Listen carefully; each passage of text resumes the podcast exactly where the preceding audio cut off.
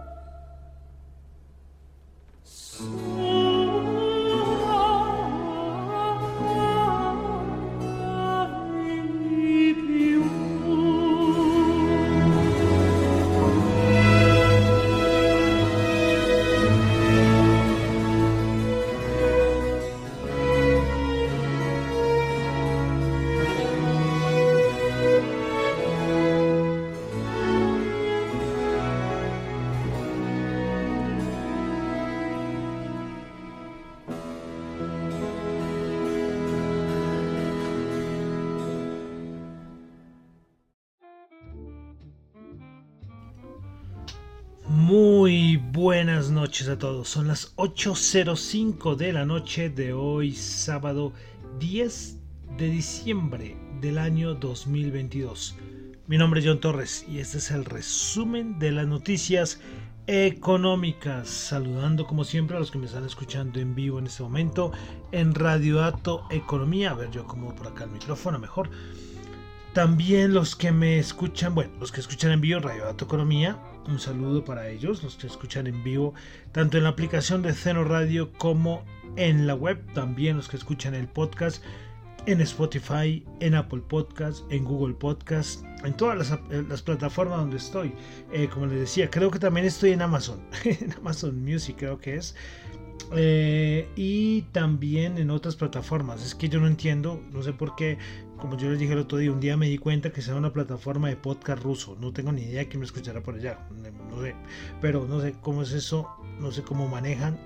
Yo subo medio, mediante una plataforma, yo subo el podcast y de ahí parece que se distribuye a otras plataformas. Pero bueno, a todos, a todos los que me escuchan en todas las plataformas de podcast, muchísimas, pero muchísimas gracias. Ah, y también en Fontaine, la aplicación donde ustedes, por escuchar sus podcasts favoritos, les dan fracciones de Bitcoin, decir, algunos satoshis.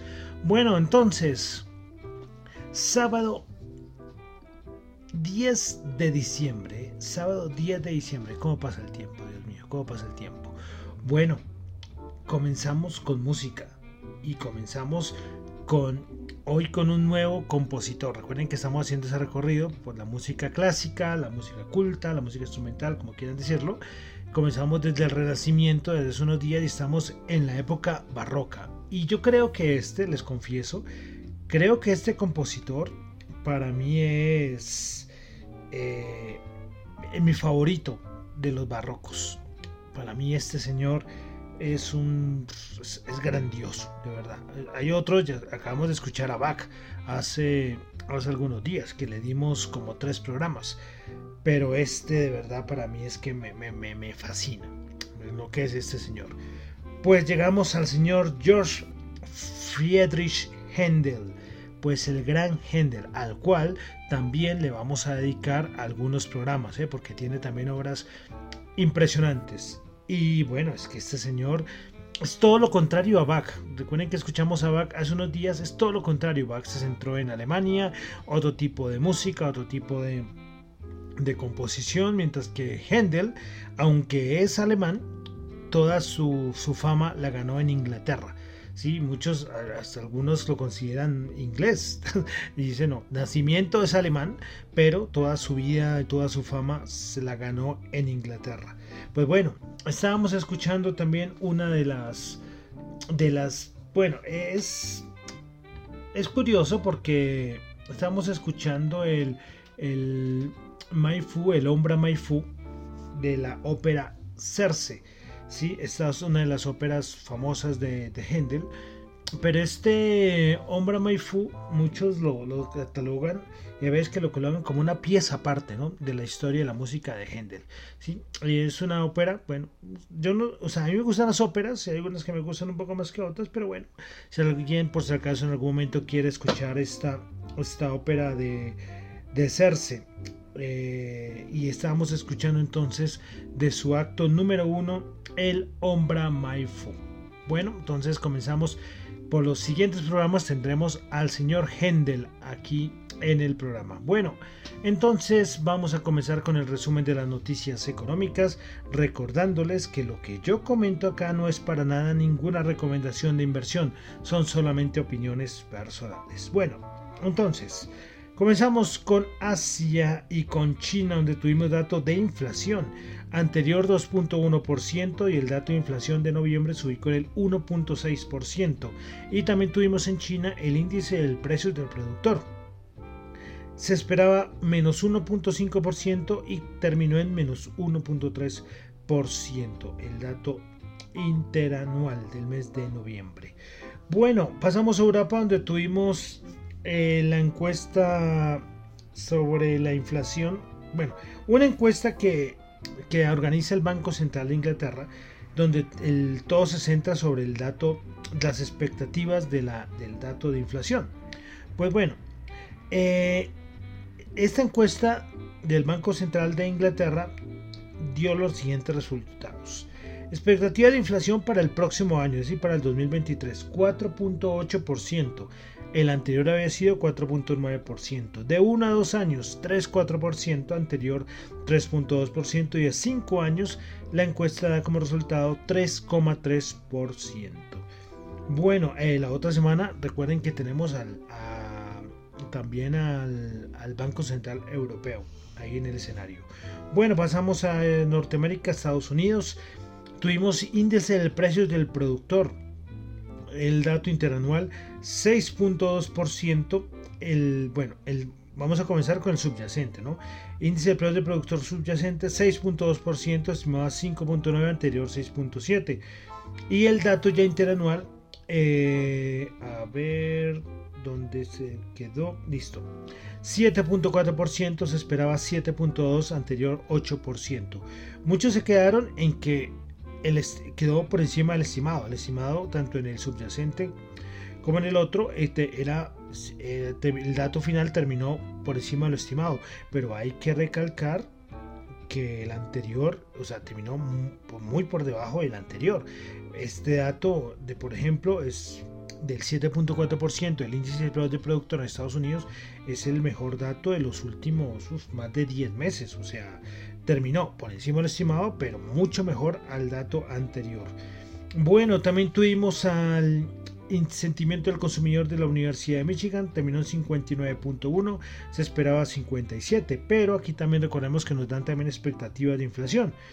Bueno, a un año se esperaba 4.9% y la expectativa de inflación terminó en 4.6% y a 5 o 10 años 3%. También un dato de cierta manera bueno, expectativa de inflación a un año. Bueno, eh,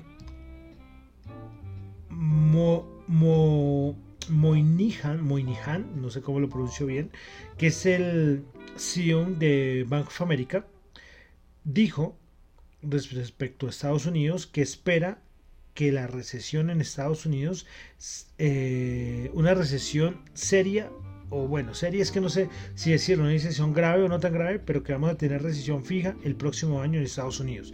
Eso lo dijo el CEO de Bank of America. Bueno, y también Citi dijo que predice que el 2023 será el peor año para la, economía mundial en las últimas cuatro décadas. Un poco fatalista, ¿no? Lo de Citi, aunque recordemos también a este señor eh, Larry Summers, que fue también anterior secretario del Tesoro de Estados Unidos, también algo pesimista y fatalista, ¿no? Bueno. Dejamos Estados Unidos, estamos ahorita más bien suaves, un programa más bien suave porque es de fin de semana, con lo más importante. Bueno, pasamos a Colombia y es que aquí ya se empieza a hablar lo de la negociación del salario mínimo. Pues ayer se supo que las centrales obreras en Colombia proponen un incremento del salario mínimo del 20% para 2023. Veremos a ver cómo van estas negociaciones. Un economista, si no estoy mal, es Omar Suárez, que es, es un analista importante aquí en Colombia. El otro día colocó un tuit muy, muy interesante diciendo que muy bien lo de las centrales obreras, muy bien lo del gobierno, pero que ahí en las negociaciones también debería estar, por ejemplo, las MIPIMES, porque las, pequeñas empresas, pequeñas y medianas empresas en Colombia eh, también aportan mucho en la demanda de, mano, de, obra, igual también que la economía informal, entonces que son, son sectores que no se tienen en cuenta a la hora de estas negociaciones del salario mínimo. Me pareció muy interesante este punto de vista. Bueno, dejamos ya Colombia, vamos a, mercados, commodities, eh, criptos, acciones y respecto a lo que ha pasado estos últimos días con lo del tope del petróleo ruso, el presidente ruso Putin dijo que Rusia podría reducir su producción como parte o como respuesta a lo del tope que le está poniendo los países del G7. Bueno, es una estrategia, una estrategia totalmente válida. Bueno, eh, vamos a, cambiar a Apple y es que Credit Suisse recortó las estimaciones de Apple para el primer trimestre del 2023 y todo basado en los problemas que suceden en China. Pues bueno, rebajó la estimación de ventas de iPhone en unos 7 millones y la, eh, y la previsión de ventas en un 4%. También el beneficio por acción del primer trimestre, Credit Suisse dice que será el 1,92, la anterior estimación era el 2,07. Bueno, eh, sacaron un datico muy bueno respecto a Apple. La capitalización de mercado de Apple, solita, es solo Apple, es igual a la suma de las de 180 empresas con más baja capitalización del SP500. ¿Qué tal? o sea, el SP500, ¿no? Solo Apple es igual a 180 empresas del SP500 interesante, ¿no? Bueno, una cosita que pareció que yo no sabía, no tenía ni idea. Pues es que eh, ya se tiene y fue entregado el día de ayer, pues se entregó el primer avión de pasajeros fabricado en China.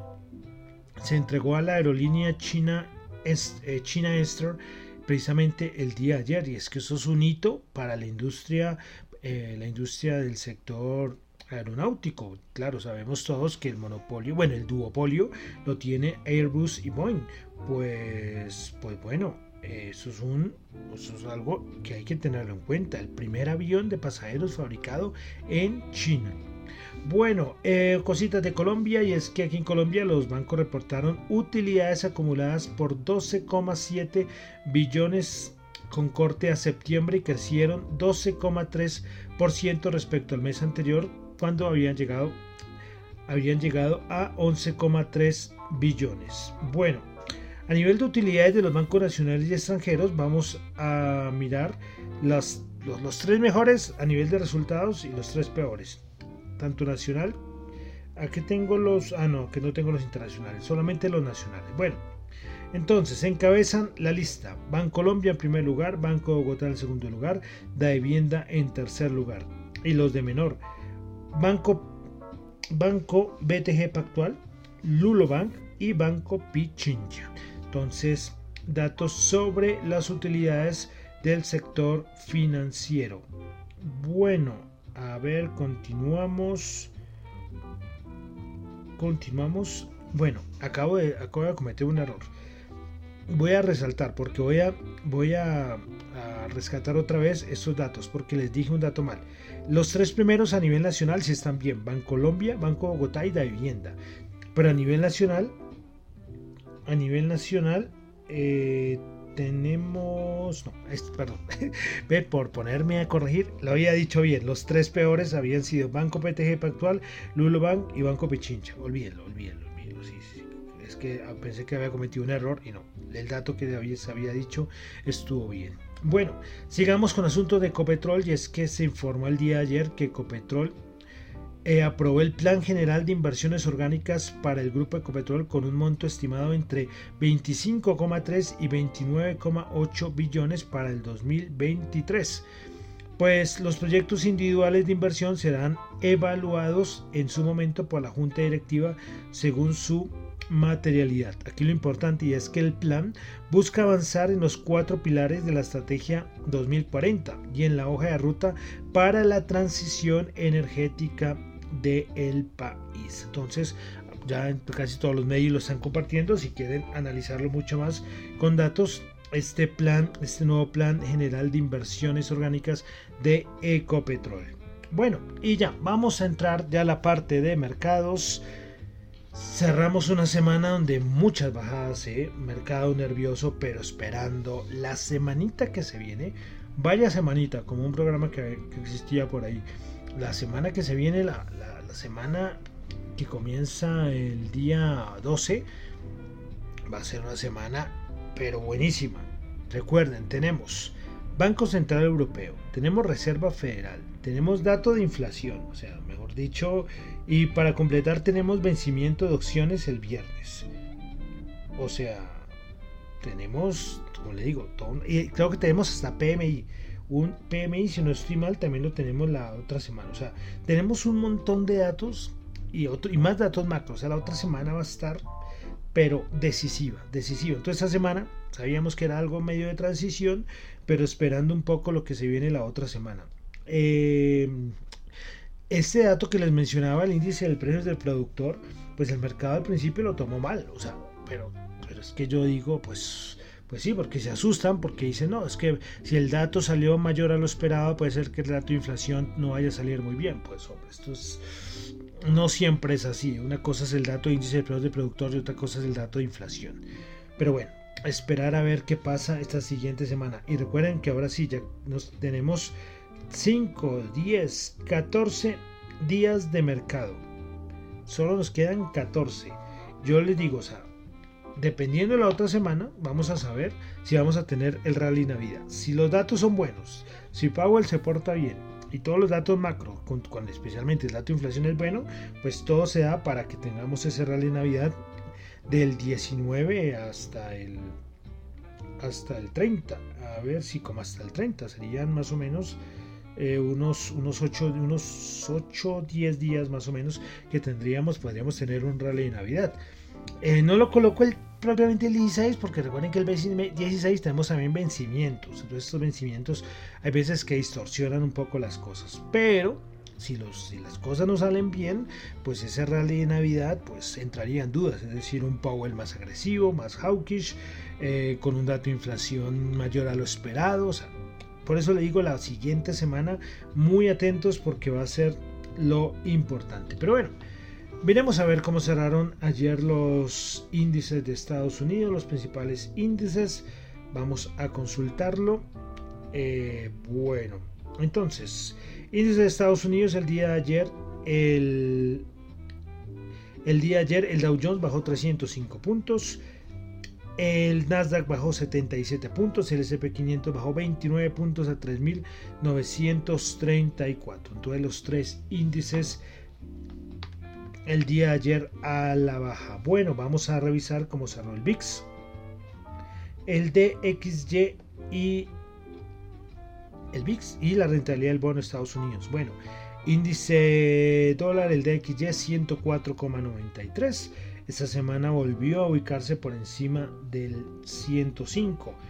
El VIX, hay muchas cosas respecto al VIX, ¿no? Que se lo están manipulando. Bueno, eh, vamos a ver, vamos a ver. El otro año creo que va a ser decisivo, ¿eh? Porque recuerden, un VIX por encima de 40 asustaría a muchos, pero dicen que está muy manipulado.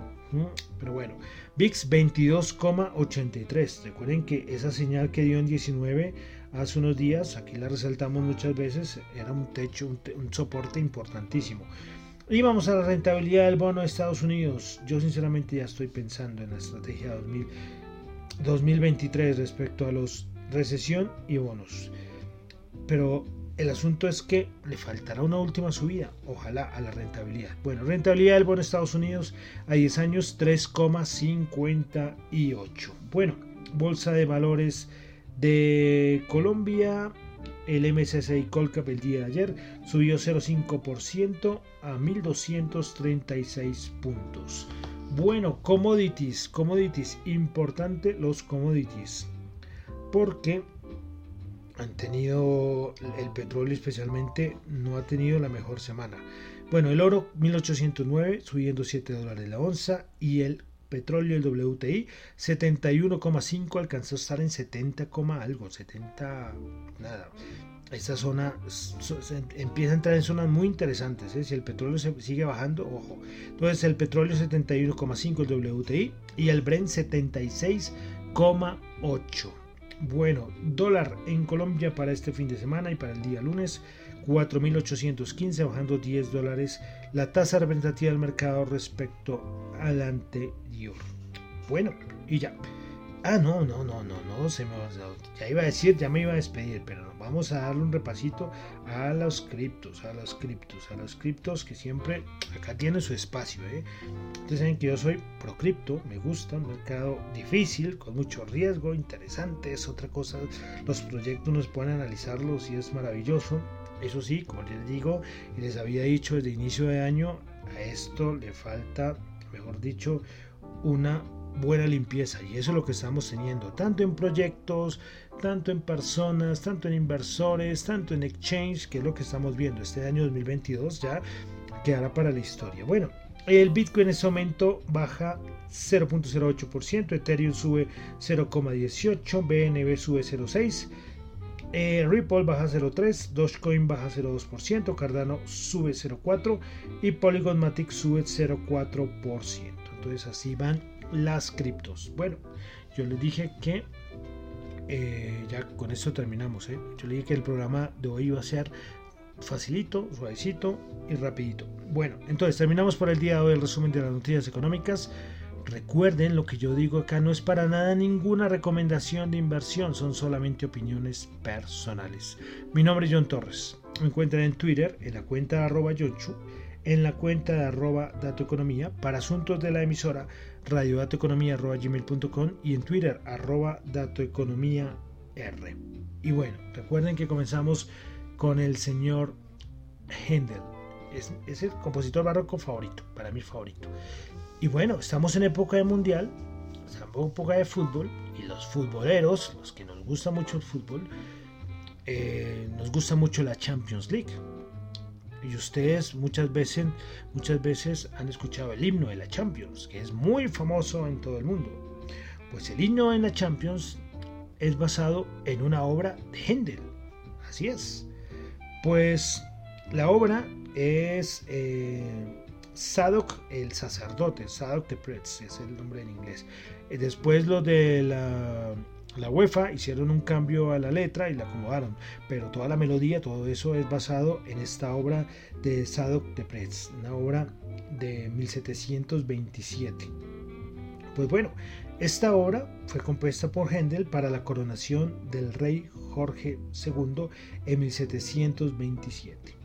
Pues entonces terminaremos el día de hoy con una de las obras, bueno, es que todas son famosas, y es una obras más famosas, pero todas, todas son maravillosas, famosas, de, de gente. Entonces vamos a terminar el día de hoy el resumen de las noticias económicas con el señor George Friedrich, George Friedrich Händel con su Sadok de Pretz.